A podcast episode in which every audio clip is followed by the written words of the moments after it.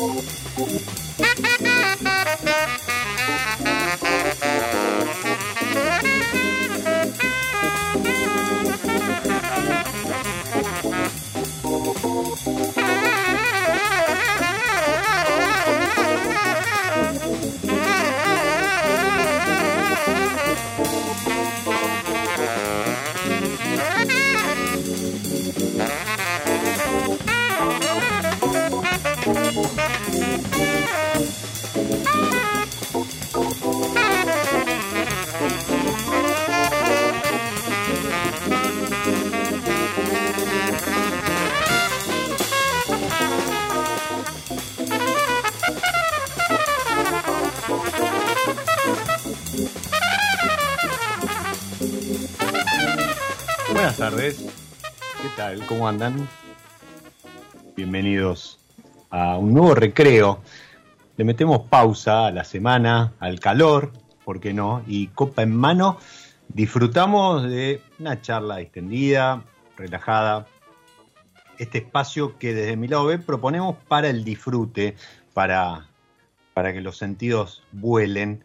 Y lo hacíamos de la mano de la gente de Binventions, que nos trae como siempre buena música y excelentes invitados, con Larry Young haciendo Beyond All Limits, más allá de todos los límites del álbum Unity de 1965, a puro jazz, para recibir a, nuestro protagonista, con quien vamos a estar hablando de límites, de, la importancia eh, no menor que tienen en, en nuestra vitivinicultura.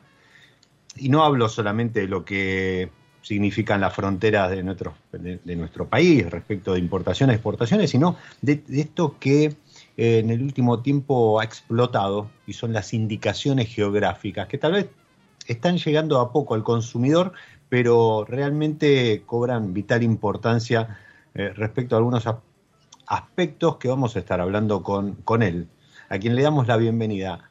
Bienvenido a mi lado B, Luis Reginato. Hola Diego, bueno, muchas gracias. Y la verdad que me encantó el tema. Para esta Bueno. hora del día ya empezar a relajar está buenísimo.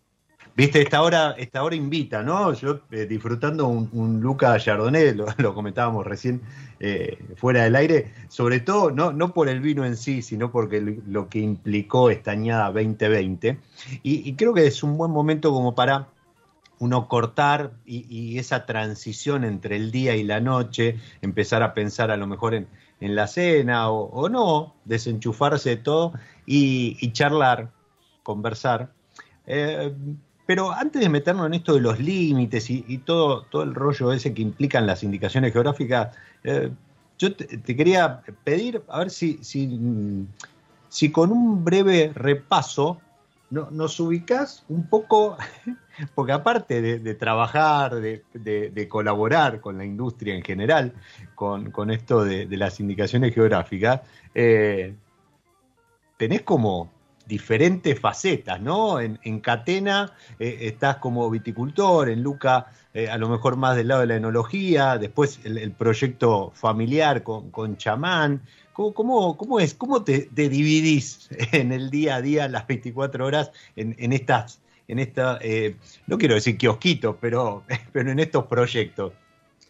Bueno, es un poco en, realidad es, eh, el mismo trabajo de viticultura y enología eh, y en general en las mismas zonas, porque, eh, bueno, los viñedos de Catena están en, la zona de Luján y el Valle Duco, entonces ahí voy todos los días prácticamente, también a la bodega de Agrelo, donde hacemos los vinos Luca. Entonces, eh, después los viñedos míos, de, mi familia, están uno en Ugarteche y uno en la consulta, así que también en Luján y el Valle de Duco. Entonces siempre es todo como eh, andar por la misma zona y, salvando las diferencias de los lugares, ¿no? que cada viñedo tiene su, particularidad de suelo, de manejo, de variedades, pero es... Eh, es todo la misma, el mismo rubro. y eh, bueno, lo que no significa, perdón, lo que no significa que sea todo lo mismo. No, no, no, no, no, no, no, no, por supuesto que no. Por eso, lo que te iba a decir ahora, cada uno ah, tiene su estilo, ¿no? Eh, y con sus eh, objetivos, cada uno con, su historia. en el caso de Luca, por ejemplo, que es un, un vino, son vinos de Laura Catena, eh, con quien trabajo desde el año 2001 eh, a cargo de... yo, empecé en Catena Zapata en el año 99 mm. y a cargo de los vinos Luca a partir del año 2001. Eh, bueno, ahí buscando un poco y, siempre charlando con Laura este estilo que le gusta a ella, de, vinos que tengan balance, elegancia, que duren muchos años en botella, o sea, vinos que puedan anejar muchos años que eso hemos empezado a hacer ahora en Buenos Aires el año pasado y, espero verte este año porque seguro lo vamos a hacer cuando, cuando vaya a Buenos Aires. Eh, probar eh, vinos de añadas eh, antiguas. Uy, recuerdo, sí, por ejemplo, Chardonnay de B2000, 2000, creo que 2010 y 2020. Entonces, bueno, probar un vino de, de 20 años, de 10 años y la cosecha actual. Y, perdón, te, interrumpo, y no solo un vino, sino un blanco. Claro. Porque viste que siempre está esa cuestión que, primero que Argentina como que no, no era productor de blancos, y, después como que no era productor de, por otro lado, de vinos de guarda. y hoy que ya tenemos un recorrido desde la última revolución, si se lo puede denominar así, eh, donde, obviamente el, perfil, la búsqueda, la, viticultura cambió un poco en Argentina. Creo que hoy ya tenemos, eh, eh, sí, un poco, un poco, un poco mucho. tenemos 25 años de esa historia. Exacto. Bueno, mira, yo empecé lo que te decía en el 99, o sea, hace 20, yo llevo, voy a llevar ahora 24 cosechas y trabajando en Catena, antes de eso trabajaba con mi papá, con lo cual debo, no sé, debo dar 30 cosechas. Y, ha cambiado por lo menos dos veces fuertemente. Y volviendo un poco a lo de Luca y a lo de los blancos, eh, lo que yo te decía, fui a Buenos Aires con estos vinos de añadas antiguas de Chardonnay, Pinot Noir y eh, Beso de Dante, Luca Beso de Dante, que es el, blend con Cabernet Sauvignon, Malbec y Cabernet Franc. Justamente para mostrar vinos que que se han hecho hace ya 20 años, pensando en otras variedades para Argentina que no fueran Malbec, porque si bien hacemos Malbec y también tenemos estos Malbec viejos, hacemos Syrah, Pinot Noir, Chardonnay, hacemos otros varietales que en ese momento no mucha gente hacía. Eh, single Vineyard, ¿me entendés? El Chardonnay y Pinot Noir son de Vuelta son los primeros Single Vineyard de Vuelta pensando en esto, en otras variedades para Argentina que no sean Malbec, pensando en vinos que añejen muchos años y pensando en este estilo que le gustaba a Laura, que eran vinos eh, con un, eh, ¿cómo te podría decir? Con una mezcla entre un estilo americano y un estilo europeo. Entonces, si bien tienen un añejamiento en roble que vos le podés sentir al Chardonnay, eh, tiene 20% de, barricas nuevas y 80% de barricas usadas. Y es más, un 80% del vino se añeja en barrica y un 20% siempre está en, acero inoxidable, nunca tiene el añejamiento en barrica para darle frescura. Entonces, bueno, eso está bueno ahora, después de todos estos años, ir a Buenos Aires y todo esto que veníamos hablando y diciendo, ahora mostrarlo en, una copa de vino, ¿no? En una, botella que destapamos, con cuidado porque son corchitos eh, viejos, y, después probamos y la gente realmente se sorprende y, lo aprecia y, y sobre todo, viste, estas variedades, ¿no? Chardonnay, Pinot Noir, que no se ven tanto en Argentina de, vinos viejos. Y lo otro que te quería decir es, con respecto a los vinos blancos de Argentina, que es un poco otro trabajo que yo hago en, Catena Zapata, eh, que tenemos estos vinos de parcela, White Bones, White Stones, por ejemplo, esos dos Chardonnay, que son vinos que, que, hoy por hoy, bueno, han alcanzado 99 puntos en las revistas más importantes que para un, un Chardonnay argentino era impensado, o sea, era, bueno, viste, con un Malbec vos podés llegar a decir, bueno, eh, es el país para cultivar Malbec y, de, alta calidad, pero con Chardonnay realmente, bueno, pone a Argentina al nivel de los mejores Chardonnay del mundo. Hay que trabajar mucho, hay que encontrar esa parcela, hay que entender cuándo hay que cosechar esa parcela. Eh, tenemos toda una, una estrategia de cómo, cómo, regar estos viñedos que lo hemos aprendido a lo largo de años, ¿no? cómo hacer que esas raíces profundicen y realmente eh, tengan sus, garras en el suelo y, tomen de él todos los minerales que, hacen, son parte de ese terroir, parte importante de ese terroir. todo está relacionado con las IGs también. Y, bueno, todo este trabajo de tantos años, algo que por ejemplo era un sueño de tener un vino un día de 100 puntos, em, con, mucho trabajo, mucha dedicación, algo que nos apasiona en el equipo, ¿no? Y nos, gusta y nos interesa y somos un poco ñoños en ese sentido de, estudiar e investigar. Em, bueno, finalmente ha dado sus frutos y, y bueno, y todo es felicidad, ¿no? Porque también pone al país, viste, en un lugar eh, importante, como que podemos hacer un producto agrícola eh, con alto valor agregado, porque el vino no es una materia prima, es una materia prima muy, muy especial, que producirla tiene un fuerte impacto de mano de obra y know-how, no es un grano y después, eh, digamos, un grano de uva, pero no es, un, no es una digo. Eh, pero después tiene todo ese proceso de industrialización hasta llegar al vino y después, bueno, todo, todo el proceso de, cómo se vende el vino y cómo se explica. Y bueno, llegar a eso eh, con productos argentinos creo que está bueno. No, seguro, seguro que sí. vinos, vos hablabas de los, los white bones, por ejemplo vinos que también llevan más de, 10 añadas y que hoy, eh, efectivamente, como vos decís, ¿no? Eh, muestran los resultados de la, investigación, el estudio de esos suelos. Yo digo que hoy eh, estamos viendo los resultados, se están aplicando los resultados de 10, 15, 20 años de estudio, de investigación, de desarrollo, de, generar estadística, de generar datos, de aplicarlos. y y eso llevó a un conocimiento profundo, valga la redundancia, en cuanto a la profundidad de, los suelos, ¿sí? Eh, un conocimiento profundo de los suelos, pero también de las variedades en conjunción con los suelos.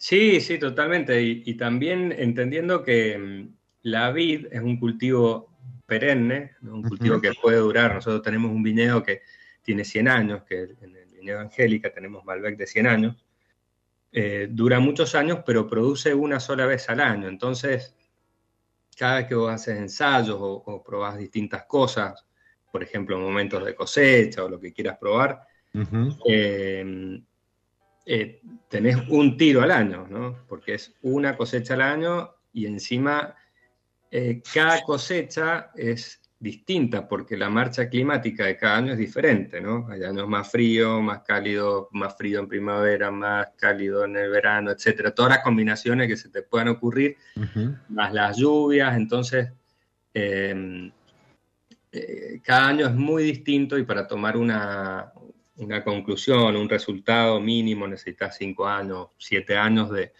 de probar algo para poder llegar a una conclusión más o menos acertada. Sí, no es que dijiste, uy, tendría que haber, eh, coseché el, 16 de marzo, tendría que haber cosechado el 15. Bueno, me anoto. 15 de marzo del año que viene cosechar, no. no, no, pero Este año tendría que haber sido. el año que viene ya cambió todo. Claro, mira, por ejemplo, con estas parcelas nosotros cosechábamos en cinco momentos al principio. Nosotros tuvimos toda una etapa de ensayo eh, donde por cinco años, desde el año 2003 al 2008, porque la primera añada, por ejemplo, White Bones y White Stones fue, el 2009, pero en esos cinco años anteriores... Primera añada, perdón, primera añada comercial. Exacto. Para, para, que se entienda, o sea, que, ustedes venían cosechando y haciendo los antes. Eh, claro, claro, desde el 2003. Y decíamos, bueno, ¿cuál será el momento ideal para cosechar? ¿Qué punto de madurez ideal para esta parcela, para esta variedad, para esta uva? Entonces probamos, por ejemplo, cuatro momentos. Un vino que terminaba con 11 grados de alcohol, un vino que terminaba con 12 grados de alcohol, un vino que terminaba con 13 grados de alcohol y uno que terminaba con 13,5 grados de alcohol. Eh, bueno, quizás después de dos años ya, ya íbamos por dos vinos, es decir, bueno, dos momentos, hasta llegar a entender en qué momento, porque aparte un año es distinto al otro, entonces, eh, lo que vos decías recién, eh, un año em, puede, puede ser que el mismo grado de madurez lo alcance una semana antes o una semana después. Entonces, bueno, ha sido todo un momento y al final hay que ir y probar la uva pues por más que haga los análisis, hay que tomar la uva y, cada año es diferente y es lo que hace, bueno, a la gente que le gusta, como a mí, como a vos, como a mucha gente que estará escuchando, es lo que hace el tema del vino una, bebida tan cultural y tan ligado a la tierra, ¿no? Y, hoy por hoy al cuidado de la tierra, todo el tema de sustentabilidad también, que trabajamos mucho, muchos vinedos orgánicos, eh, y, y bueno, pensando, pensando para el futuro siempre.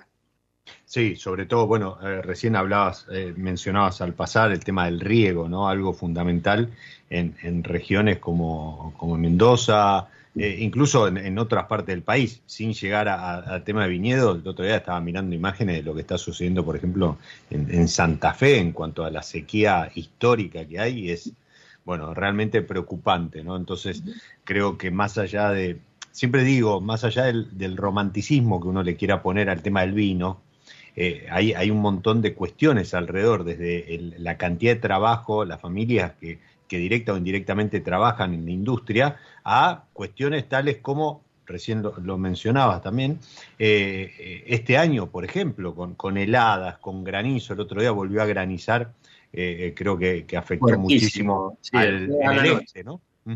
Sí, juega la noche una tormenta enorme, enorme, grande en, superficie, en dimensiones y en intensidad, fuertísimo. Sí, en el este. Y, y sí, y no solamente en Argentina, te digo, en, el mundo. Yo leía, eh, bueno, viste, California ha tenido muchos incendios por la sequía, bueno, también sufre mucha sequía. Y este invierno tienen una... Eh, un amigo decía que era como una cinta transportadora de tormentas era una tormenta de nieve, viento, lluvia atrás de la otra y hay aludes. La gente no puede salir y hubo em, una entrega de premios para actores, no eran los Oscars, pero era algo así. Tenía que ir, creo que Kevin Costner y no sé qué otro actor, y no pudieron ir porque tenían orden de la policía de no poder salir de la casa por las tormentas que están teniendo, que son fuera de serie. Mirá, eso, los incendios, bueno, hace un, par de, años también que, vienen afectando a Australia, las inundaciones que hemos visto, eh, productores que han, perdido, bueno, pero hay todo, o sea, no solo la, parte de viñedo, las inundaciones en Alemania, en Francia, las heladas en Francia, cuando vemos esa foto de, los incendios, de los incendios, perdón, de, los viñedos, que parecen prendidos fuego y son los quemadores en, pos de poder salvar eh, eh, añadas. Creo que efectivamente hace años que, el planeta, yo siempre digo, ¿no? Que no sé qué puntualmente hicimos mal, pero algo seguramente eh, no, no venimos haciendo de la mejor manera para que el planeta grite de la manera en que está gritando. Sí, bueno, eso es una... Yo trabajo mucho dentro de, lo que es la, bodega de la familia Catena, los vineros. Estoy encargado de una parte importante de lo que es sustentabilidad, entonces participo en una mesa redonda en, Inglaterra, que somos productores de vinos, de, em, y también retailers de todo el mundo y, organismos de control, bueno, que trabajamos para, bueno, para hacer eh, una industria vitivinícola más sustentable en el mundo, ¿no? Y, y yo la verdad que estoy seguro de que el cambio climático existe, porque vos lo ves en las estadísticas, ves los glaciares, cómo se han achicado.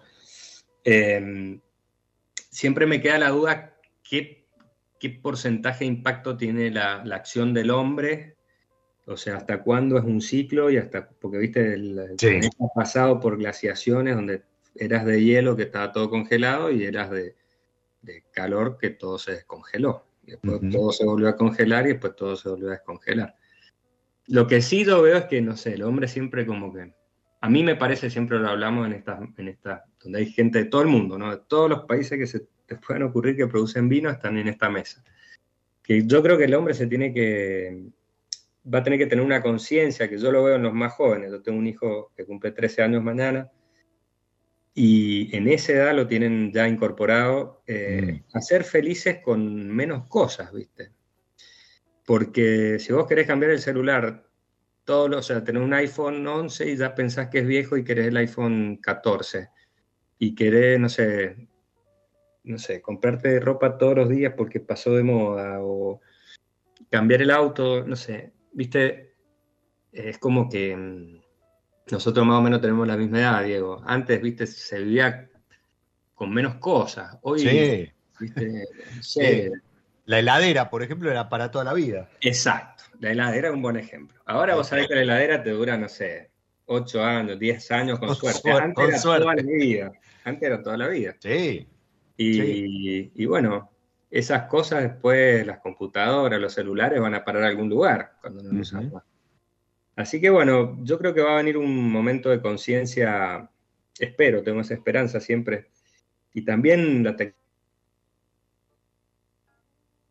logre producir una tecnología que, por ejemplo, sea más eficiente aprovechando la luz del sol, para, producir electricidad, o sea, paneles fotovoltaicos más eficientes y, bueno, y, en lo que tenga impacto el hombre, pero mucho es de esto que te digo, que, que creo que hay que acostumbrarse a, ser feliz eh, sin tantas cosas ostentosas, en mi opinión. Eh, Totalmente. Sí, a, ver, son, son pequeños cambios, son pequeños cambios que, tenemos que ir incorporando. Ah, primero eso, ¿no? Aceptar. Es, como. Eh, primero tenemos que aceptar que el planeta estaba, está enfermo, ¿no? Y entonces. Después tenemos, sí, como, como pasó hace un rato hablábamos de, la 2020. Eh, al principio, viste, como era, no, bueno, pero ese, esa gripe que es en China, nosotros no, no, no nos va a llegar, no sé qué. Y cuando te quisiste acordar, este, está bien, estabas, estabas en el otro extremo, todos encerrados y demás, pero, pero primero hubo que, aceptarlo. Y, creo que acá, creo que también, ¿no? Tenemos que tomar conciencia eh, de, lo que está sucediendo y, actuar en consecuencia. Desde, nuestro lugar, de nuestro humilde lugar, como vos decías, ¿no? Este, la familia, con los chicos, las nuevas generaciones y demás, empezar a, a meter pequeños cambios en pos de, porque el tiempo no, para. Y, y, mirá que, que, que, nos fuimos a lo mejor del tema central, pero también tiene que ver porque eh, vos lo dijiste hace un rato, esto también tiene impacto en una indicación geográfica, ¿no? Cómo se va transformando el, suelo, cómo se va transformando el lugar, cómo se va transformando el clima de ese lugar y, en consecuencia la, la reacción, podríamos decir, de la planta a ese entorno.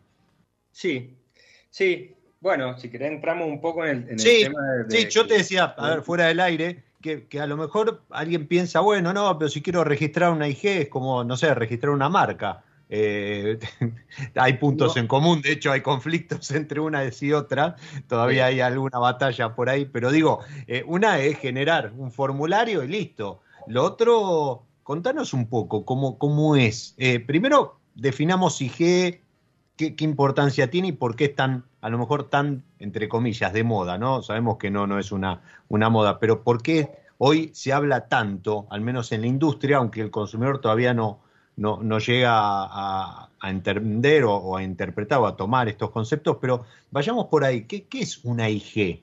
Una indicación geográfica. Em, a ver, yo te voy a eso es una ley, ¿no? Está definido bien en una ley, es una ley nacional.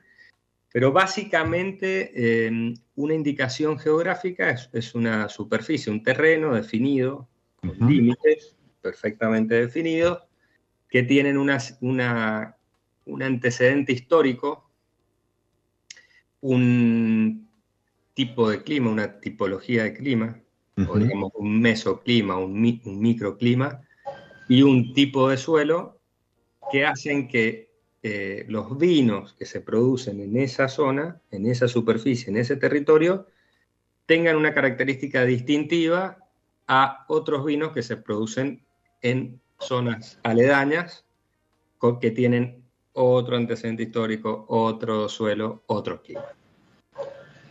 Eh, básicamente es eso. es un lugar, una superficie, un, territorio definido con límites bien definidos y, que tienen esto que te digo, eh, lo que llaman terroir, esa, mezcla entre eh, suelo y clima, esa combinación entre suelo y clima, y un antecedente histórico que yo te voy a aplicar también es importante, em, y, que en esa zona tenés que demostrar que los vinos son distintos a las zonas que, lo, lo, rodean o, vinos de otros lugares.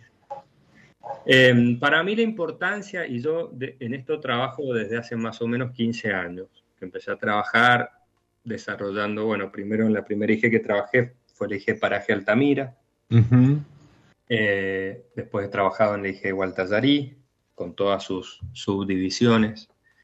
Después he trabajado en la IG Los Chacalles y también en la IG Pampa el Cepillo y la última IG, que es la que salió hace un par de semanas, la resolución, la IG Cordón el Cepillo. Em, lo que te puedo contar, por ejemplo, lo que es el, el antecedente, y, a ver, yendo por orden, lo primero que tenés que demostrar es que ese lugar existe y tiene un nombre. Eh, no, puede, no puede haber una IG, por más que te guste, eh, IG Diego Miliaro, por ejemplo, porque no va a haber un antecedente histórico del lugar.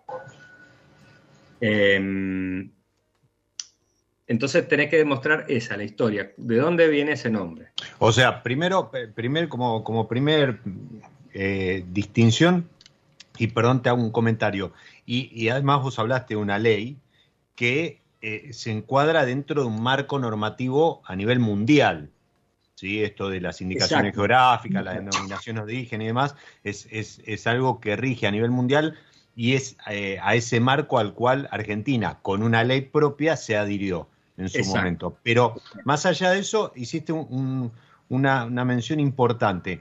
La IG entonces tiene que ver con el lugar, no con un producto determinado. O sea, esto no es eh, un invento de la industria vitivinícola. No. No, no, no. Y, la importancia, por ejemplo, vos podrías copiar cualquier cosa que se hace en, digamos, en, por ejemplo, querés producir un Cabernet Sauvignon Merlot y decir, yo voy a traer el mismo clon o la misma población de Cabernet Sauvignon y Merlot que están plantando en Burdeos, en este chateau que es buenísimo. Lo voy a plantar en la misma densidad, lo voy a podar igual, que tenga la misma agua. lo voy a añejar en el mismo, lo voy a hacer de la misma forma, fermentar la uva igual, lo voy a cosechar en el mismo momento, el mismo añejamiento en roble, todo igual, todo igual. Sí.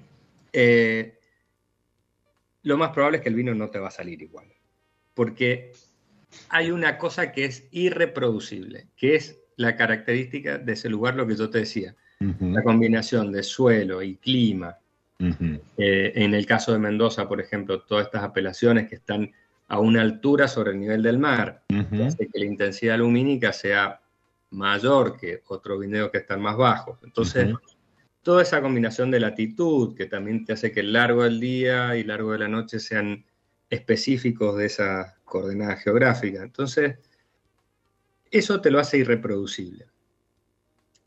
Un, y otro, otro tema es que vos eso lo registrás y lo protegés. Porque siempre una de mis preocupaciones era, digo, un día van a, va a venir un vino, de, un Malbec de China, que va a decir Malbec de Altamira. ¿Me entendés? Si vos no lo tenés protegido el nombre. No demos ideas. Claro, no, no, es que hoy no, se hoy no lo podríamos no, hacer. No, no, no.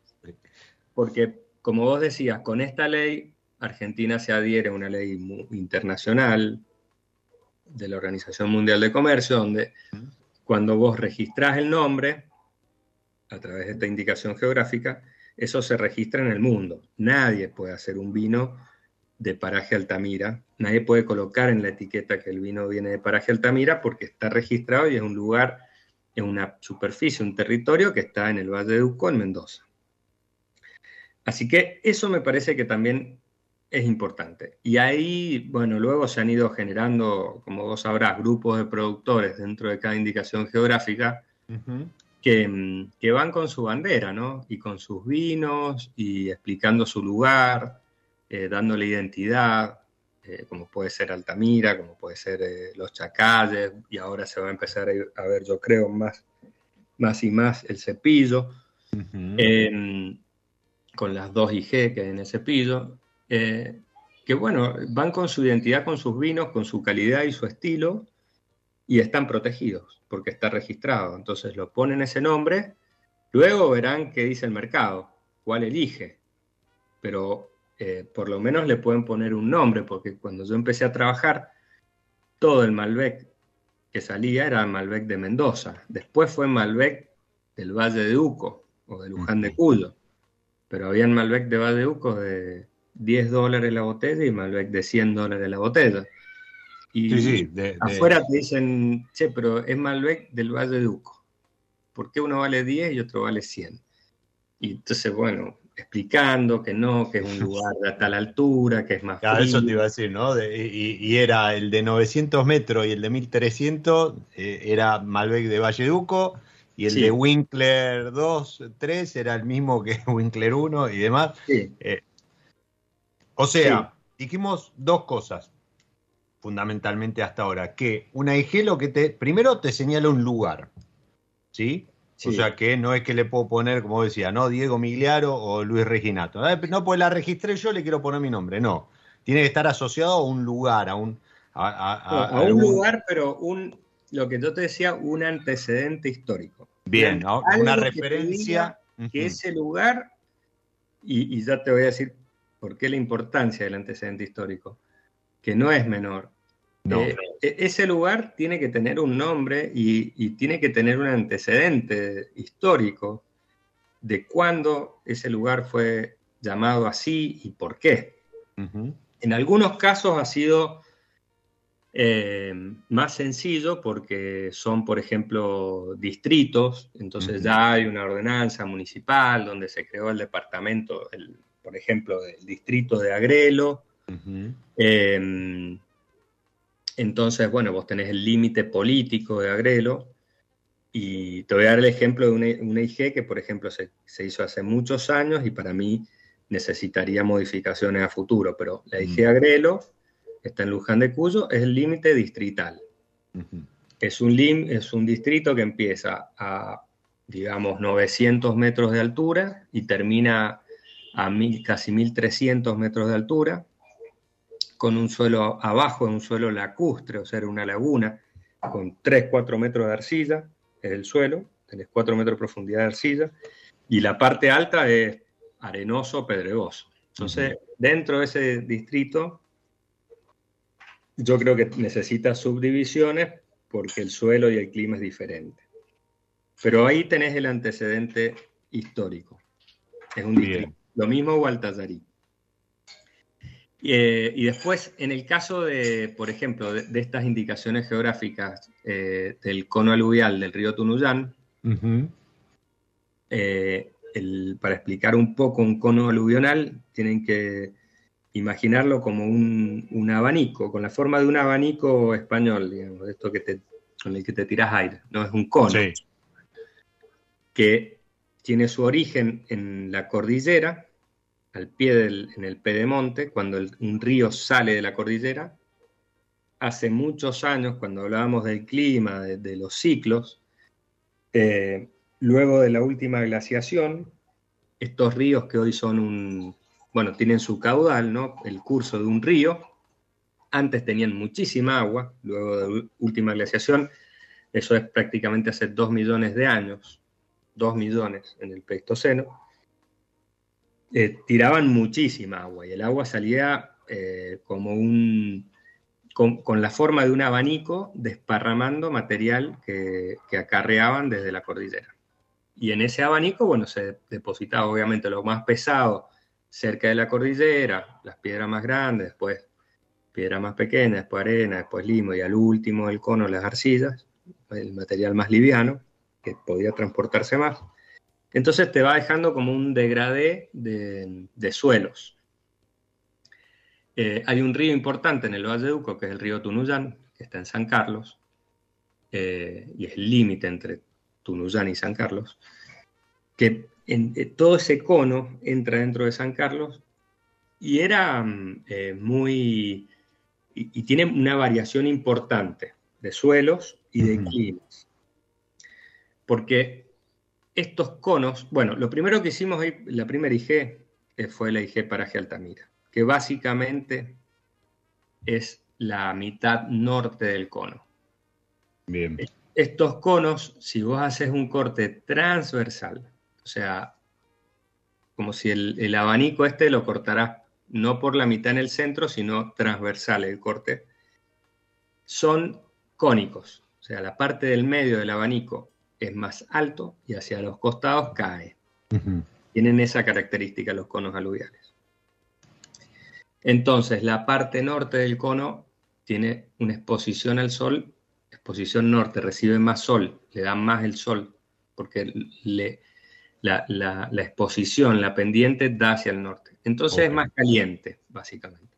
Esa parte norte es más caliente. Eh, entre otras cosas. Y eso es el paraje Altamira. Es la parte norte, a grandes rasgos, ¿no? para que lo entiendan más fácil. La parte norte del cono aluvional del río Tunuyán es el paraje Altamira. Y en la parte sur, eh, que es la que tiene eh, pendiente hacia el sur, posición hacia el sur, es más frío. Obviamente porque le dan menos eh, los rayos del sol. Entonces, es más frío, es conocido que siempre el cepillo fue una parte donde eh, más afectado por las heladas, em, sobre todo en la parte más baja del cepillo, muy afectado por las heladas, ahí hay muchos proyectos, los vinos son muy buenos del cepillo, eh, pero tienen este inconveniente. Suelos parecidos a Altamira, sobre todo la parte baja del cepillo, que es la IG Pampa el cepillo, Em, esa parte es muy similar en suelos Altamira, pero con un clima más frío, más, más helada, brota más tarde la viña, igual se hiela, eh, madura más tarde. Bueno, una zona más fría, muy buena calidad de uva, muy buena calidad de uva, pero una zona, te diría, marginal climáticamente. Eh, sufre mucho el tema del frío. Y después, hacia el oeste, hacia arriba, más alto en, altura, sobre el nivel del mar, pegado a Pampa el Cepillo, en, ese cuartito, digamos, del, cono suroeste, está Cordón el Cepillo, que es la última IG que salió. Y mm, esa, bueno, yo eh, cuando luego de Paraje Altamira yo presenté Pampa el Cepillo, le llamamos Pampa porque, bueno, ahí tenía todo un problema, porque yo no quería presentarle IG el Cepillo, porque digo, el Cepillo es muy diferente estos dos lugares, la parte alta que la parte baja. Sí. Entonces, digo, si presento la IG el Cepillo es como... Eh, meter dos cosas en una misma bolsa que son muy diferentes. Entonces, ahí te, cuento específicamente lo que, cómo fueron los pasos para contarte lo que es un IG, o en este caso dos IG, eh, más en detalle. Primero fue buscar de dónde venía el nombre del cepillo. Entonces, yo te voy a leer una cosa que y te voy a decir dónde lo encontré, porque empecé a, buscar de dónde viene lo del tema del cepillo. Dice así, en una Merced Real de 1575. Eso fue, imagínate que es antes de la fundación de, la provincia de Mendoza. El capitán don Domingo Sánchez Chaparro recibió las tierras que los indígenas conocían con el nombre de Casiopot. Al tomar posesión de estos terrenos, el jefe español procedió a fundar una estancia a la que denominó el Cepillo ubicado en lo que hoy son los distritos de Eugenio Bustos y Chilecito, en el departamento de San Carlos, provincia de Mendoza. Eso está en un libro que se llama Recursos para la, para la frontera araucana, Santiago de Chile y Mendoza en el siglo XVII. La autora es Margarita Gascón, que es una investigadora, historiadora del CONICET. Eh, bueno, este, este, libro trata mucho de la, lo que era esa frontera que estaba en San Carlos. En San Carlos había, un fuerte, San Carlos, que está en las ruinas, que, es lindo para conocerlo. Esa era una frontera. De ahí para, el norte estaban los huarpes, que habían ya sido domesticados por los incas y, trabajaban con los españoles. Pero de, de, este fuerte hacia el sur estaban los araucanos. Y eso eran bravos, eran guerreros. Entonces, bueno, en una batalla que ganó este, este soldado español le entregan estas tierras y él las denomina Estancia El Cepillo. Y está el plano original de lo que era la Estancia El Cepillo. Entonces ahí, bueno, de ahí aparece el antecedente histórico del nombre y la superficie que tenía esa Estancia El Cepillo. Entonces, bueno, ahí yo digo, bueno, tengo el lugar, tengo el límite. El límite norte es todo el paraje Altamira, el límite sur es la estancia El Cepillo, y el este-oeste también, la estancia del Cepillo. Te, voy, te voy a, perdón, porque me diste el pie justo. Eh, más allá de, ahora vamos a hacer una pequeña pausa y, retomamos la charla, pero en su momento yo, escribí una, nota sobre, sobre todo lo que es indicaciones geográficas, denominación de origen, muy, muy, también este, muy eh, y vuelta con, lo que es la, la cuestión eh, legal, normativa y demás. Pero, pero recuerdo que en aquella charla eh, había arrancado la nota con, un este, tuit tuyo, eh, celebrabas en aquel momento la, salida a la luz de la IG Los Chacalles. Y, y, cuando intercambiamos mensajes, vos me hiciste referencia a la importancia que tenía en ese momento eh, que, se habían confirmado, se estaban por confirmar los límites definitivos de Paraje Altamira. ¿sí? Le, comentamos a los que están del otro lado que Paraje Altamira tuvo una primera versión y después hubo un ajuste, pero justamente la importancia de, esa, de ese límite definitivo era lo que te daba vos pie para hacer la presentación de, de cepillo, porque hasta que no estuviesen esos límites es como que vos no, no podías referenciarlo, una cuestión así, creo había sido el comentario en ese momento. Exacto, sí, necesitaba esa definición y, quiero aclarar esto. Para mí, tampoco es nada tan definitivo. Yo mm. he hecho un trabajo que he hecho lo mejor que he podido con la tecnología y la información con la que he podido encontrar y, la que, y la que, con la que cuento. Y creo que, bueno, bueno o malo es el primer paso. Totalmente. y ojalá a futuro puedan subdividir las IG, hacer estudios más profundos eh, y encontrando lugarcitos dentro de cada lugar, dentro de cada apelación, como fue ocurriendo en, Francia. Yo calculo que un día era el, norte del Ródano y después empezaron, viste, Corrotí, Hermitage, Cornat, viste, todas esas subapelaciones dentro del norte del Ródano y, que son, yo creo, enriquecedoras y cuando a alguien le gusta el estilo de vino puede ir a ese lugar. Pero con lo que yo contaba era este mapa del cepillo, de esta estancia original, el antecedente histórico, cómo se creó, cuándo. Eh, y luego tenía que encontrar eh, el límite, digamos, con los, con los factores técnicos lo tenía, porque Pampa el Cepillo es un suelo, tenés 1% de pendiente, Cordón el Cepillo tenés 3% de pendiente, o sea, mucho más fuerte. Por eso en Cordón el Cepillo es muy raro que hiele, y en Pampa el Cepillo hiela siempre. Eh, Cordón el Cepillo, esa parte alta, el cono aluvial, fue tapado dejó de pasar agua hace muchísimos años, no como en Paraje Altamira o Pampa el Cepillo. Pasó agua hasta hace 10.000 años. Esto hace muchos más años atrás dejó de pasar agua. Entonces lo cubrió un manto coluvial, que esos son piedras que se han transportado muy, poquito, muy poquita distancia y son piedras cuadradas, mm. con más filos, con bordes. En cambio, todo lo que es Paraje Altamira y Pampa el Cepillo son piedras redondas, que han rodado 50, 70 kilómetros desde la cordillera y se han erosionado con el agua. Cordón Cepillo es todas piedras cuadradas, muy distinto. Y los suelos mucho más homogéneos en cuanto a la composición, porque son, es material de, eh, que se originó a 1 o 2 kilómetros de distancia versus suelos que se transportaron 50, 70 kilómetros, como en Paraje Altamira o, o Pampa el Cepillo. Entonces, suelos distintos, climas distintos. Después tenía que encontrar el nombre. Porque cordón y pampa no es que se me ocurrió a mí, yo pampa, el está el cordón. Eh, perdón, ahí, te corto. Sí.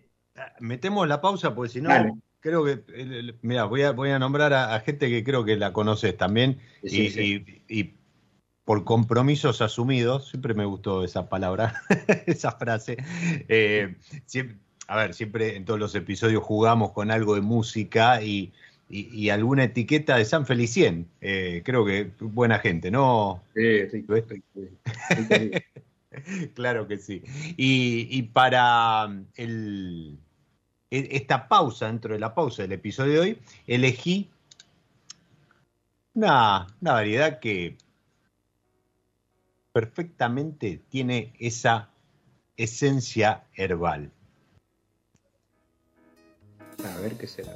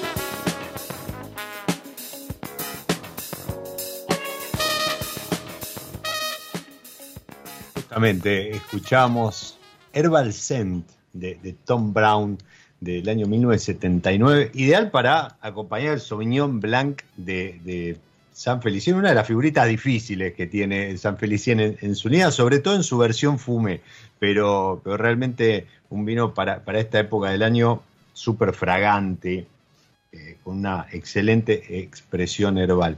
Y, no me quiero dilatar mucho porque la charla es súper interesante con, con, este proceso, este trabajo que fue haciendo Luis respecto de poder lograr, eh, ahí Esteban preguntaba cuáles eran algunas de las últimas IG, bueno, estamos charlando justamente sobre eh, el cepillo cuya novísima IG es cordón, que complementa lo que fue en su momento Pampa, el cepillo, que es eh, Cordón, el cepillo, una de las últimas que, salieron a la luz. Y, habíamos dicho, bueno, esto que está mencionando, que está compartiendo Luis respecto del nombre, que ahora nos va a seguir contando dónde sale lo de Cordón, Pampa y demás, pero además que quede claro algo. Dijimos, eh, este, este nombre que recibe la IG, este lugar, tiene que tener un antecedente más allá de eh, el momento en que se hace la presentación, los estudios y demás.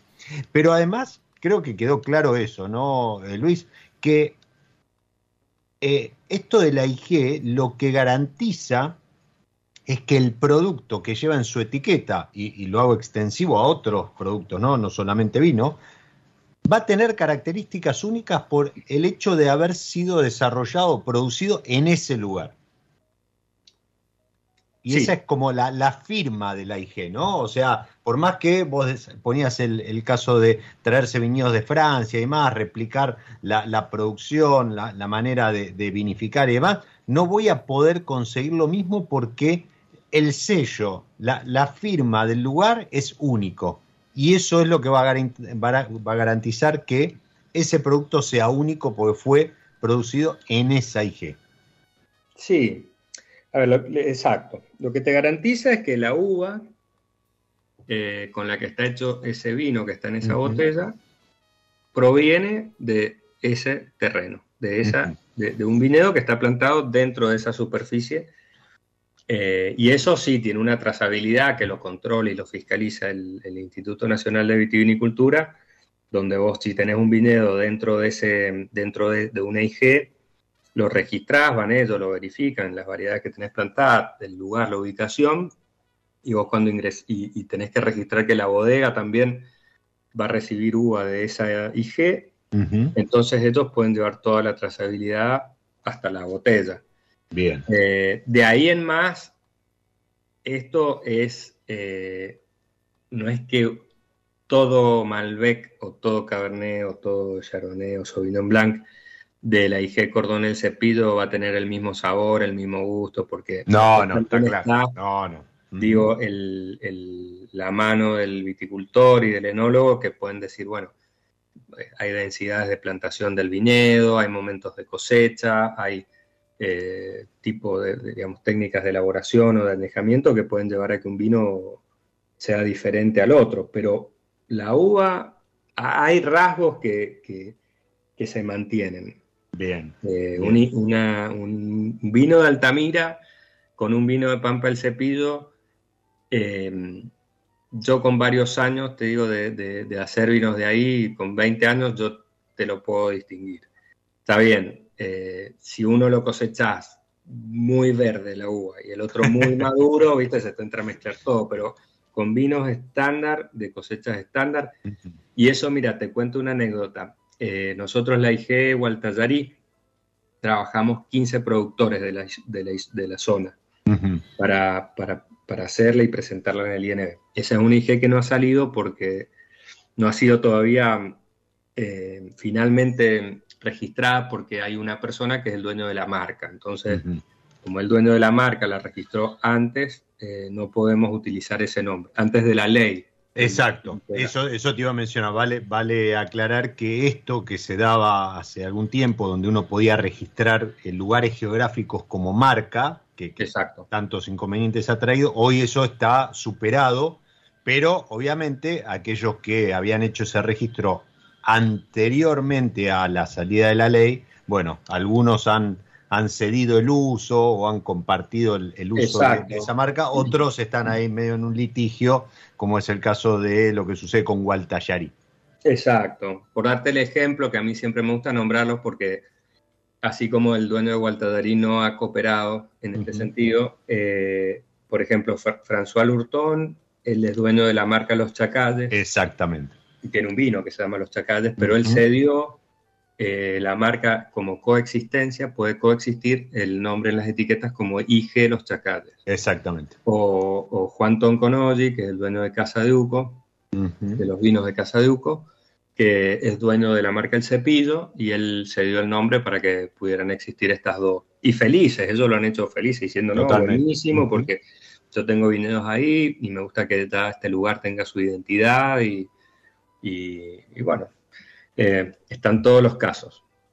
Y yendo al tema de, estas dos IG, resulta que mm, tenía después que, está bien, yo había encontrado de dónde venía el nombre, el cepillo, que era este, esta carta, de esta estancia que le habían dado este español en el siglo XVI.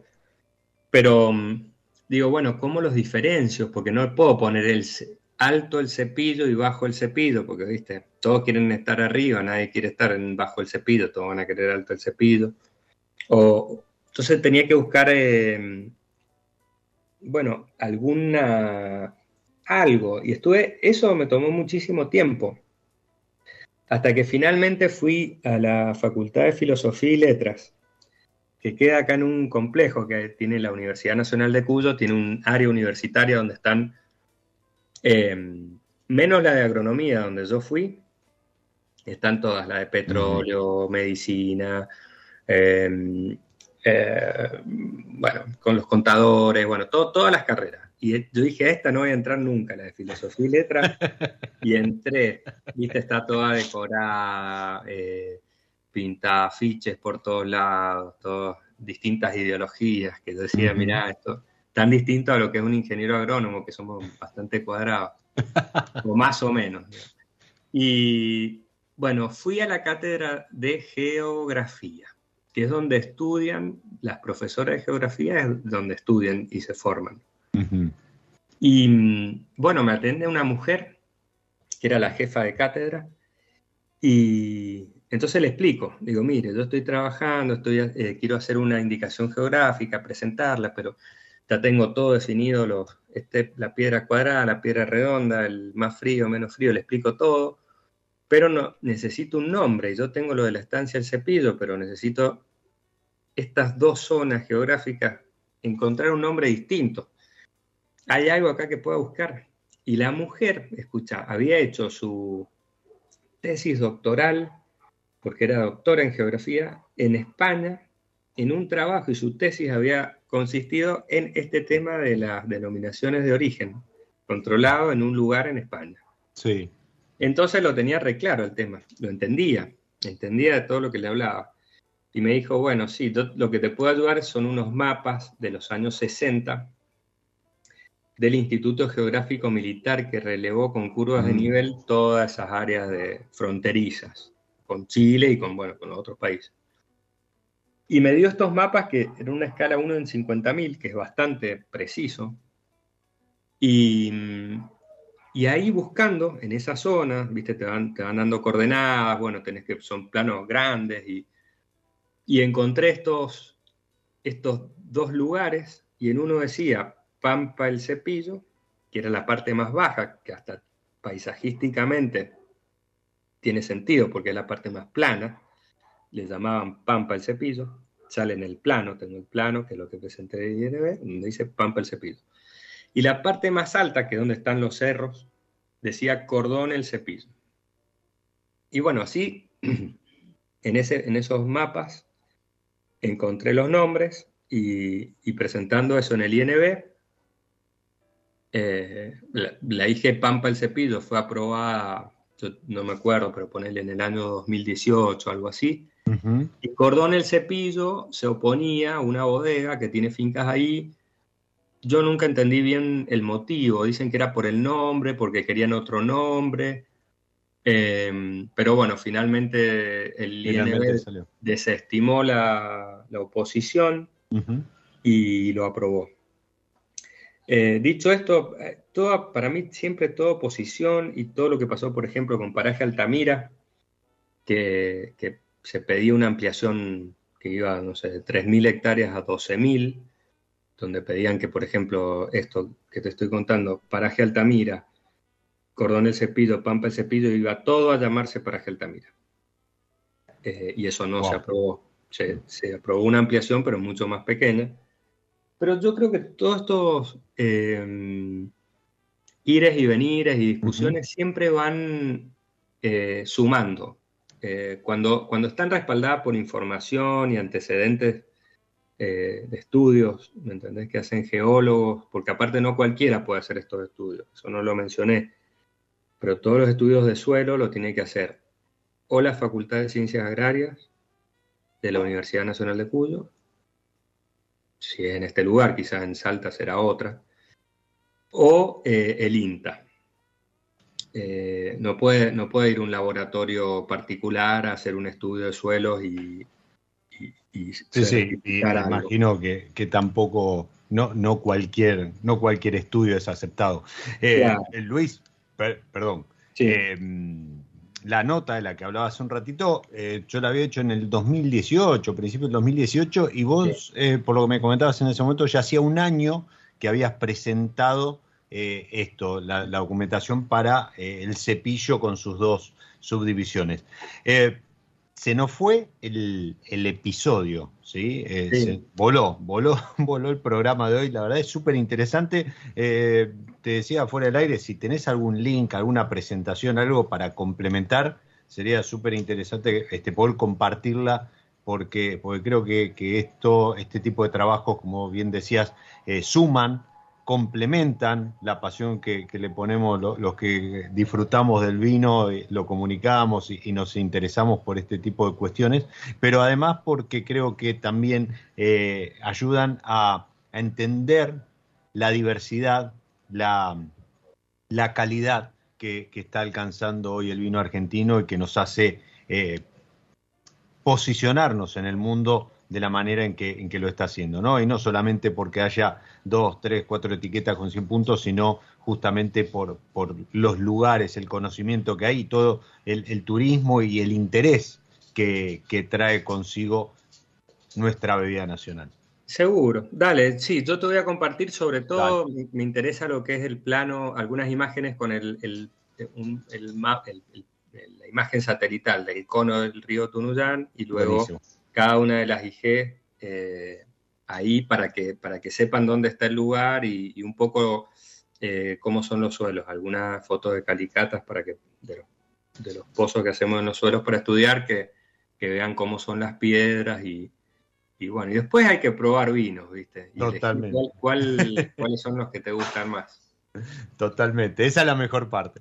Claro, totalmente, más bien. Yo, por ejemplo, estuve disfrutando durante todo el episodio de este Lucas Chardonnay 2020 y, con él te, agradezco a vos haber pasado por mi lado B, creo que da para otro programa más, más adelante para seguir hondando esto de las IG, las denominaciones de origen, ¿por qué no? Y, todo lo que tiene que ver con proteger nuestro vino argentino.